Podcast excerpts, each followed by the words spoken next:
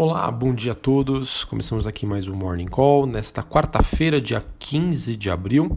Eu sou Felipe Vilegas. Bom, após um começo de semana mais otimista, temos hoje um dia marcado, pelo menos até o momento, por uma realização de lucros dos principais ativos de risco ao redor do mundo.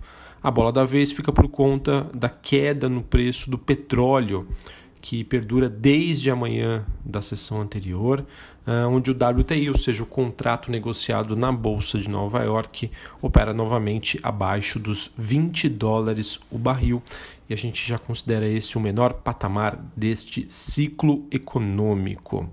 É, o que está por detrás dessa queda é o fato sobre o questionamento de que o corte na produção acordada junto com a OPEP, não seja suficiente para balancear a questão da queda da demanda. A expectativa, de acordo com a Agência Internacional de Energia, é de que a demanda global por petróleo deve cair a um ritmo recorde neste ano, onde a commodity irá diminuir, na média, cerca de 9,3 milhões de barris por dia, a demanda em 2020. Isso é algo inédito, nunca aconteceu na história. Além disso, a Agência Internacional de Energia também prevê um tombo de 4,8% no PIB global em 2020.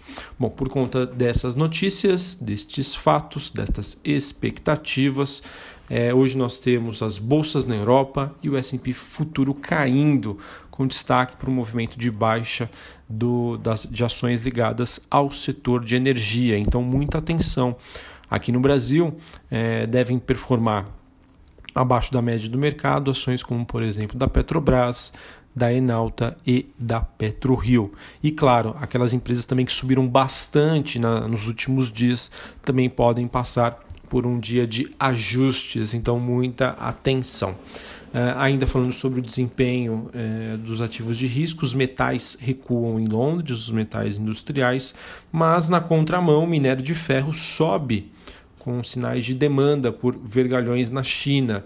A outra também notícia que influencia esse movimento da, do minério de ferro foi que a China promoveu, promoveu mais um corte de 20 bips, ou seja, 0,2%, em uma das suas taxas de juros, é, em um, mais um passo na direção de dar suporte para a sua economia, porém a medida de certa forma já era esperada. Bom, no tocante ao coronavírus, especialistas começam a observar que o mercado de câmbio ele começa a premiar os países que mostram ter passado pelo pico do ciclo do vírus, mesmo diante das incertezas que rodam o cenário. Ou seja, é, aquelas moedas de países que já passaram pelo pior momento começam a chamar a atenção dos investidores. Então, reforço aqui a minha torcida, né, no sentido de que eh, se o Brasil conseguir controlar essa pandemia, sair disso o mais rápido possível, pode chamar a atenção de investidores globais, ok? Porém, é, isso seria uma visão um pouco mais de médio prazo, não para hoje. Hoje a expectativa de que parte dos ganhos obtidos é, nos últimos dias, com notícias sobre o alívio da pandemia e todos os preparativos dos governos para reabrir a economia possam é, ser devolvidos então, por conta não do coronavírus, mas do petróleo que segue até o momento é, sendo a, a, bola da vez. Os investidores também seguem monitorando os balanços do Citigroup, Goldman Sachs e do Bank of America lá nos Estados Unidos. Isso pode trazer, nos dar aqui uma um norte sobre qual é o impacto do coronavírus eh, na principal economia do planeta.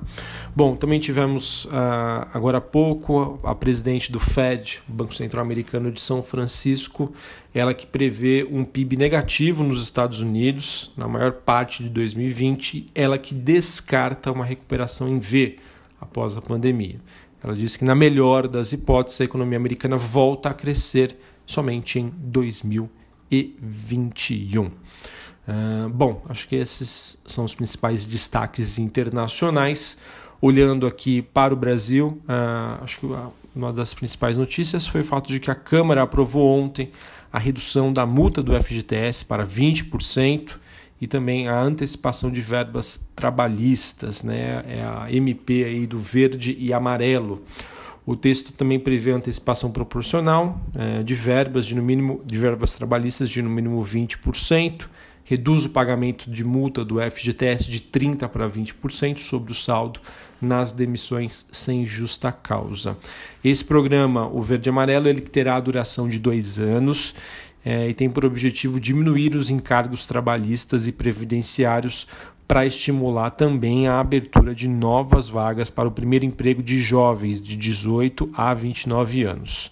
É, o salário máximo nas contratações será de 1,5 salários mínimos, é, com a, as empresas ficando isentas de contribuições previdenciárias e também as, sobre as alíquotas do Sistema S poderão ser contratados com a carteira verde e amarela até 25% dos trabalhadores da empresa apurados mensalmente. Essa MP ela proíbe que trabalhadores já em atuação com outras formas de contrato sejam admitidos pelo programa verde e amarelo antes de 180 dias de sua demissão.